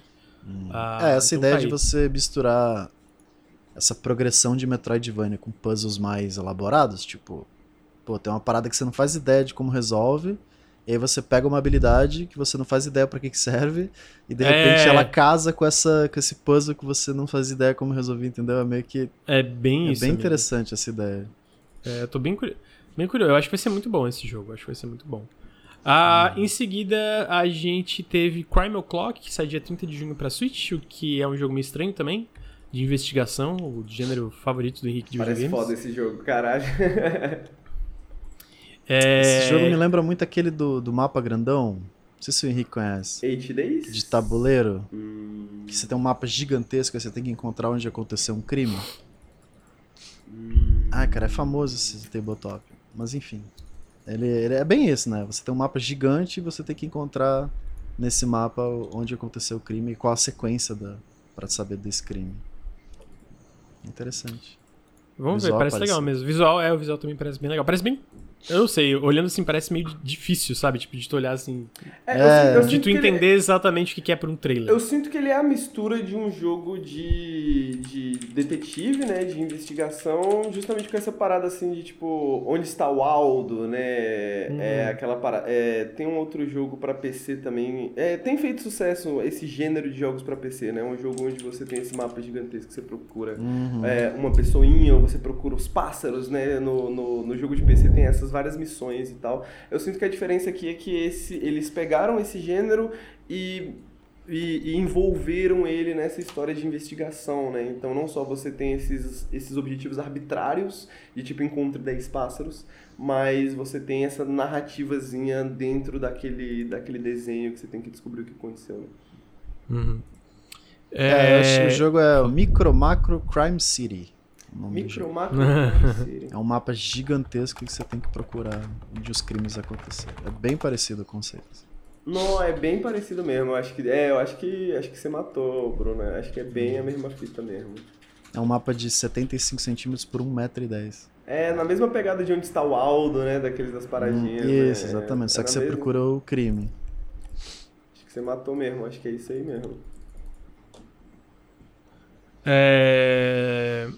Então tá aí. Ah, em seguida a gente teve Tesla Garage 2 e Te- é, Tesla Garage Remastered. Eles tiveram Shadow Drop, que é quando eles anunciam, mostram o jogo e o jogo sai imediatamente em seguida. Ah, são basicamente sidecrawlers com leves elementos de progressão de Metroidvania. Vocês já Bem jogaram bonitinho esses jogos? Eu joguei o original um pouco e na época eu dropei. Ele era bonitinho, mas ele era meio tipo bonitinho, mas meio chato, assim. Mas eu não sei se era porque eu não tava na vibe. É mesmo falar que Mas- o 2 era bem melhor que o 1. Um, pelo menos o que eu ouvi isso inicialmente. Não, Que não tem é como ele. muito bonito, cara. Como assim o 2 era bem melhor que o 1? O Ô, 2 saiu ô, semana eu- passada. É, não, eu, eu ouvi dizer que o 2 é, é, é melhor que o 1. Um Ah, tá. Hoje, tipo assim, o 2 era bem melhor que o 1. Eu fiquei tipo assim, mas saiu semana passada? Como assim era bem melhor que o 1? Mas é, visualmente é bem legal. As animações são um pouquinho travadas às vezes, mas, tipo assim, visualmente eu gosto. E eu sinto que é legal que ele tem essa vibe que eu sinto que não tem muito em jogo meio steampunk, assim. Eu sinto que ultimamente não é muito Uhum. usado. Tipo, essa parada. Mas é, teve meio que Shadow Drop, já saiu, tá disponível pra todas as plataformas: PC, PlayStation, Xbox e Switch. Ah, em seguida, a gente tem Shadows over, Shadows over Loafing no Switch, já tava disponível pra PC. É meio que um RPG com bem focado em comédia, pelo que eu sei. É bem focado próprio- em comédia e é bem engraçado, cara. Vem da. É, o West of Lo também era, né? É, é do mesmo, Exatamente, tem o. West of, tem o West of Loathing, que é da mesma galera, e eles vêm de muito tempo atrás na internet de um jogo de browser que era o Kingdom of Loathing, né? Que tinha a paradinha meio mais de fantasia e tal, e aí, tipo, sei lá, o seu primeiro escudo é um, um bagulho de tartaruga, papapá, e todas as missões são bem engraçadas. Mano, é, é, é difícil um jogo de comédia, ainda mais necessariamente talvez com esses visuais, mas confiem que... Eu não joguei esse especificamente ainda, mas o West Mas é é muito bom, é muito engraçado. O Kingdom of Loathing também é muito engraçado. Não é Tá esse aí. que É, os esse efeitos jogo tem- sonoros são feitos com a boca? Possivelmente. Eu acho que é. Possivelmente. Porque muitos efeitos sonoros são feitos com a boca, mas eu não sabia que isso era uma, uma marca da parada. É, eu acho que é essa série aí. É, o Shadows of Loathing, se tu vai na, no Steam, ele tem, tipo assim, duas mil análises extremamente positivas, né? A galera, Caraca. a galera gosta bastante. Ahn, Em seguida, teve Blasphemous 2, mostraram um trailer, é, o primeiro trailer gameplay do Blasphemous 2, basicamente, ah, confirmando uma data pra 2023, o que na minha cabeça é um pouco cedo, não sei porquê, eu tenho essa impressão na minha cabeça que é um pouco cedo. Ah, mas basicamente vai Acho sair é também dos PC. DLC, né? É isso, eu acho que é isso. Eu acho que que eles fizeram meio que simultaneamente, né? A, a Pixel Art de novo. É, então, Blasphemous 2, 2023, PC, Switch, Xbox e PlayStation. A Pixel Art continua, pra, pelo menos pra mim, eu acho assim, esculacho. Eu acho a Sim. Pixel Art desse pessoal da The Game Kitchen muito boa. Aí eles mostram mais armas, né? Basicamente tem armas diferentes, tem tipo um dual. Pode segurar duas espadas, tem meio, tipo uma massa, assim, uma. Uma, uma outra, tipo, uma. Parece uma foice também. E eu quero jogar o 1 ainda, falaram que tipo, ele tinha problemas, eu acho que tu mesmo falou bastante dos problemas na tua análise, Bruno. Mas também parece que eles melhoraram muitas coisas com os patches e os DLCs gratuitos do Uhum. jogo, né? Então eu tô curioso pra ver. E eu achei o trailer legal, eu queria saber especialmente a tua opinião, Bruno, que zerou o Blasphemous 1 vendo assim, tu pensa tipo, ah, É, parece mais coisa- Blasphemous. Parece. É porque assim. mas tu tem sente um- que alguma tem um- coisa assim que tu não achava meio merda do 1 que parece melhor aí? Então, tem trailer, esse, tem ou esse efeito. jogando, tem esse efeito depois que você faz uma análise. Depois de um tempo, você esquece os defeitos e só lembra das Ah, qualidades do jogo, tá justo. ligado? Aham. Dificilmente eu lembro. Putz, Depende do que- jogo. que que Por não exemplo, eu gostava lembro da- dos defeitos de We Happy Few até hoje. Tenho muita Ah, não, mas aí é porque quando o jogo é muito ruim, sim, né? Quando o É, jogo não justo, tem qualidades, aí é difícil lembrar das qualidades. Mas o Blossoms eu tenho memórias muito boas dele, sabe? Eu acho que ele tem ideias muito legais. Principalmente essa parte de. Que, que era muito curioso, que eu lembro muito de NPCs, sabe? Essa parada meio Dark Souls, de você falar com o NPC, e se você demorar muito pra falar com ele, a história dele muda, ele acaba Sim. morrendo e tal. Tinha, muito, Ainda mais tinha dentro muitos do- da- elementos. Da, da, mit- vamos dizer, a mitologia, da, da, da, da mitologia ali, né? Essa parada Uhum. Sim. mais cristã e tal. Que não é, É. tão comum ver assim em videogames, né? Total, total. E o visual é incrível, né? Eu acho que expandir o que já tava ali é, é uma. É o caminho, assim, é o, é é o que precisa, tá ligado? Então acho que o 2 tem, tem bastante potencial. Eu quero muito jogar. Então tá aí, Blasphemous 2 esse ano. Jogou um, Henrique? Não, não joguei. É, também não. Seguida, Oxenfree 2, pô, muito feliz com esse. Vai sair Yes. finalmente dia 12 de julho pra PC, é, Switch, PlayStation 4, PlayStation 5 e Netflix. Eu vi uma galera, caralho, vai sair pro Netflix e não vai sair pro Xbox. Gente, a Night School Studio é um estúdio da Netflix, não sei se vocês sabem, né? Então, se eles, tipo assim, quando antes da Night School ser comprado, o jogo ia sair pra PC, PlayStation e Switch. E aí eles foram comprados, eles ainda são uma equipe pequena, mesmo, é, mesmo estando expandindo, né? Mas eles ainda são uma equipe pequena. E eu imagino que assim, entre priorizar a Netflix ou priorizar outra plataforma, eles tiveram que priorizar né, as versões mobile e tal do Netflix, porque eles são um estúdio é, da Netflix. Pô, tô muito, muito, muito ansioso por esse jogo. Eu amo. Eu tenho problemas com After Party, mas eu amo o primeiro Oxenfree. E eu Nossa. gosto do After Party, eu, não, eu, tipo, eu tenho problemas, mas eu gosto do, do, do After Party. Mas o Oxenfree, cara, eu gosto demais e tô extremamente ansioso é, pro Oxenfree 2. Eu achei o trailer muito legal e hype, Oh, é um hype. Eu sei que o. Bruno também gosta bastante Eu lembro do, que do o sistema de diálogo dele até hoje, cara. É Até o. Pô, é um dos É mais orgânicos, eu acho, assim, que tem, tá ligado? Tipo assim, Ah, até hoje tu bota com. com com, se tu bota, tipo, ao lado mesmo de jogos modernos que melhoraram esse lance de, de- de- de- da parte de conversacional, ele ainda é um dos mais orgânicos. Sim, tem, sim. sabe? É bizarro, cara, como funciona bem. Eu acho que ele tem momentos. Eles têm momentos muito é, memoráveis, sabe? Eu ainda Tem, lembro concordo. muito, cara, de vários momentos do jogo que eu fico, caralho, esse jogo é muito incrível. A parte do telefone, a parte do lago, enfim. Cara, só joga. Se você gosta de terror, principalmente, joga que esse jogo é incrível. Sim. É, então tá aí. É, Oxenfree 2 em julho, estou no hype. Em seguida a gente teve uma pequena montagem de jogos. É, basicamente foi é, Paper Trail, sai em agosto para todas as plataformas. Little Kit Big City vai sair em 2024 para PC e Switch. Chants of Senar sai dia 5 de setembro para todas as plataformas. Brotato vai sair para Switch além de PC. Escape Academy vai ter uma é, Complete Edition para Switch. Five Nights at Freddy's Security, Security Breach saiu para Switch já, foi um Shadow Drop também. E por fim eles anunciaram que a data de lançamento de Bomb Rush Cyberpunk, botei Cyberpunk aqui sem querer. Bomb Rush Cyberpunk, que é aquele jogo maravilhoso da Team Reptile, que é basicamente Jet Set Radio, vai sair dia 18 de agosto para Switch PC e uma ou duas semanas depois sai para Xbox e PlayStation. Então assim, como sempre, Nintendo Indie World muito pica. Especialmente por datas de coisas como Oxenfree 2 e Bomb Rush Cyberpunk. Vocês acharam legal? Mano, além do Bomb Rush Cyberpunk, que, porra, muito foda, tá ligado? Mas eu já tava esperando isso. Esse Chance of Scenario eu não conhecia. Pô, muito interessante, tá? É, eu vi uma galera falando muito bem da demo. não cheguei a jogar, é, mas parece, parece bem interessante legal. mesmo. Uhum. Então o visual, ah. o visual lembra Sable um pouquinho. Lembra, lembra mesmo, lembra mesmo. As cores, né? Especialmente as cores, eu acho que lembra Sable. Uhum. É, não, não ah, gostei porque não teve Shadow Drop de Silk Song. Para isso. É. todo, tá todo evento é ruim por causa disso. Isso. Não tem Silk Song. uh, em seguida a gente teve 6 minutos de gameplay do Immortals of Avion, que é basicamente um FPS que vai sair agora em julho, publicado pela EA Originals e desenvolvido por um estúdio novo chamado Ascendant Studios, que era o do, do cabeça da Sledgehammer Games, que fazia Call of Duty, e também é, ele foi o diretor do Dead Space. Achei visualmente bem legal, mas eu não sei explicar o que, que eu achei estranho nesse gameplay. Não sei se vocês chegaram a ver. Eu sinto uhum. que o uhum. combate. Eu não sei, eu acho parece que falta que... feedback do inimigo. É, eu acho que é isso. Eu acho que falta feedback. Tipo assim, eu achei o visual legal e eu acho legal ter um FPS tão focado na parte de fantasia, que não acho que é tão comum. Mas eu achei o. Tipo assim, eu não sei. No trailer inicial o combate parecia mais legal. Entendeu? Uhum. Tipo, eu, eu acho que esse trailer, obviamente, a qualidade dele em questão de bitrate tá bem melhor, tu consegue ver o que tá acontecendo.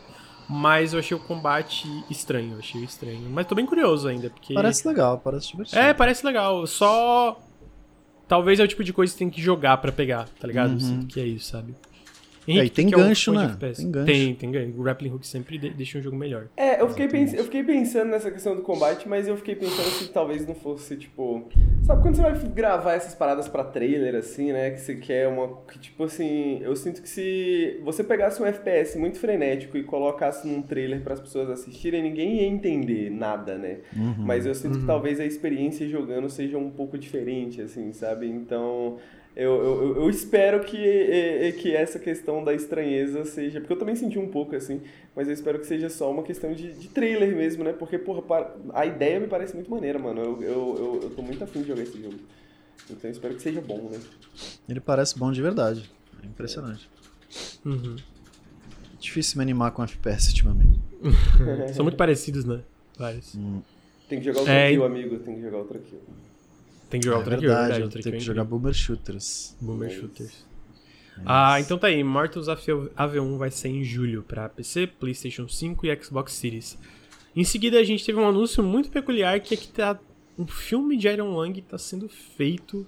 Pelo que eu entendi, a direção e a atuação é pelo Mark Plyer. Ah, o envolvimento pesado do David Szymanski na produção, que é o criador do Iron Lung e também de Dusky. E eles estão mirando sim lançar isso nos cinemas. Muito foda. Eu achei muito foda, eu achei muito foda. Pra quem não sabe, Aaron Lang é um micro jogo de terror onde tu é um condenado a explorar uma lua feita de, tipo assim, com um oceano, um de, oceano sangue, de sangue.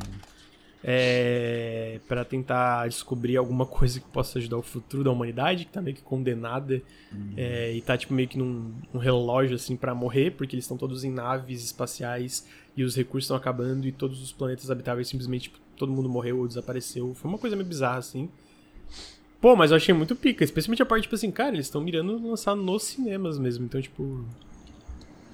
É, é um conceito eu acho que tem legal, potencial. É um, é. O jogo inteiro se passa dentro desse submarino, você não vê exatamente o que tem lá fora e tal. Uhum. E aí você vai explorando esse oceano meio que com as coordenadas e tal, e tira fotos, né? Tipo, ah, Sim. ah, você vai coordenada tal e tira foto para ver o que, que tem ali. E aí quando revela a foto é que rola sustinhos ou não, né? Sem jumpscare nem nada do tipo.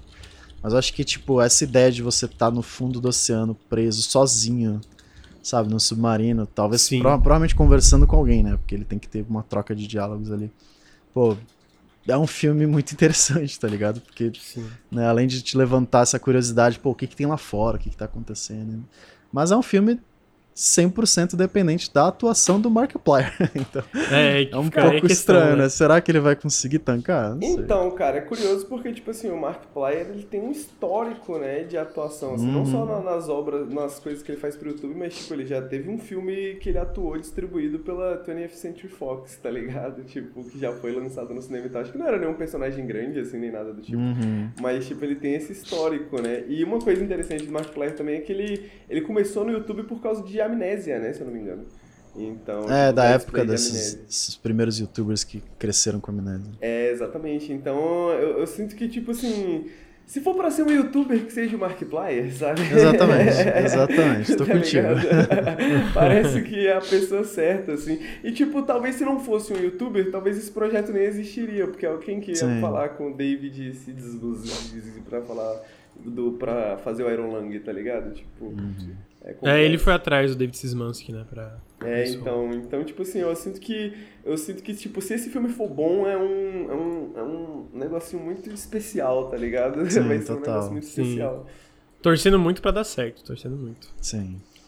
Ah, e por fim, a última notícia é que Street Fighter 6 continua parecendo absolutamente incrível.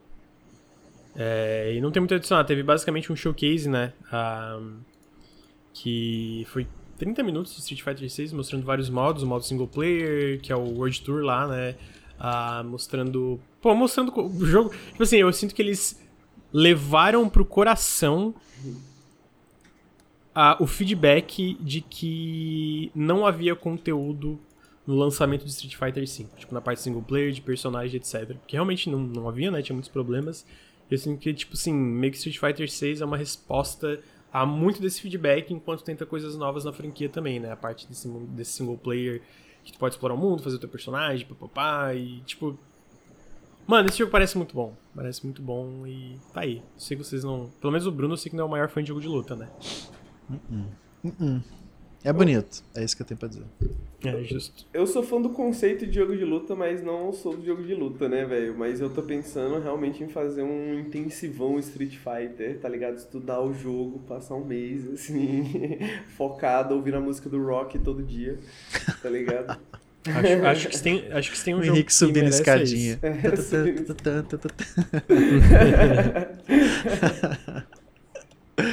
Então incrível, tá aí, né? gente. Street Fighter 6 em junho. É isso. Acabou a pauta. Bruno, obrigado, amigo. Eu que agradeço, é nóis. Que agradece, amigo. Agradeço, agradeço. Não me chama mais não, tá? Tá bom. é, Henrique, obrigado pela sua presença, amigo. Obrigado, amigo. Sempre bom, sempre bom. Mas se eu não sabia que eu podia só falar pra não me chamar mais. Não, mas não, eu vou ignorar esse. Tipo, eu só concordei aqui, aham, aham. É, gente, é isso. É, obrigado por todo mundo que participou aí no feed e também, obviamente, aí no, ao vivo com a gente. Mais de 200 pessoas. Essas mais de 200 pessoas, sigam a gente no YouTube gringo. Tá aí, ó, exclamação YouTube, é aqui, esse, esse link ali, Nautilus Under the Radar, pra gente bater mil, mil, mil, mil inscritos de uma vez e poder monetizar o canal gringo. Ah, queria agradecer então todo mundo. Então segue a gente, pô, sério, vai dar uma força muito quando a gente tá tentando bater essas, esses mil inscritos o mais rápido possível. E e todo o follow de vocês vai ajudar muito pra gente bater isso, poder monetizar e poder, né, expandir aí o- o- os tentáculos do Nautilus ao redor do mundo. Ah, então vai dar. Se vocês só ir lá e dar follow no canal, vocês não têm ideia da força que vocês vão estar dando pra gente, pra gente atingir esses mil inscritos o mais rápido possível e começar a monetizar o canal. Ah, então sigam lá, é, sigam também, obviamente, a gente no Instagram, arroba NautilusLink.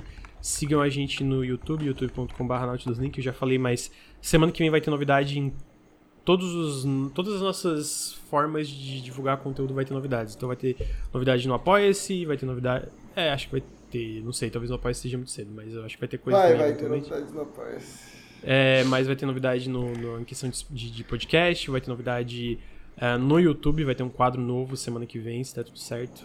É, vai ter um quadro novo semana que vem. Vai ter coisa nova no Instagram, muito legal também. Então sigam a gente no Instagram, Nautilus Link, youtube.com.br Nautilus Link, em todas as redes aí. O podcast é Nautilus Espaço Link. Vocês vão Se ver o está... Henrique de moletom subindo escadinho, todo suado. É, no, no Instagram. uma delícia. e se você está no feed de podcast, segue a gente aqui, twitch.tv barra. Café com Videogames toda segunda-feira de manhã, é, Periscope toda sexta-feira à tarde, também outras lives aí durante a semana. Pretendo essa semana fazer mais lives também, vou, por exemplo, acho que vou fazer live do Star Wars Jedi Survivor quando sair e algumas outras coisas, então segue a gente aqui na Twitch para ver videogames. E com isso, obrigado Henrique. Valeu. Obrigado Bruno. É nóis. Obrigado, chat, todo mundo que tá ouvindo em outros lugares. E até semana que vem. Tchau, tchau. Tchau. Thank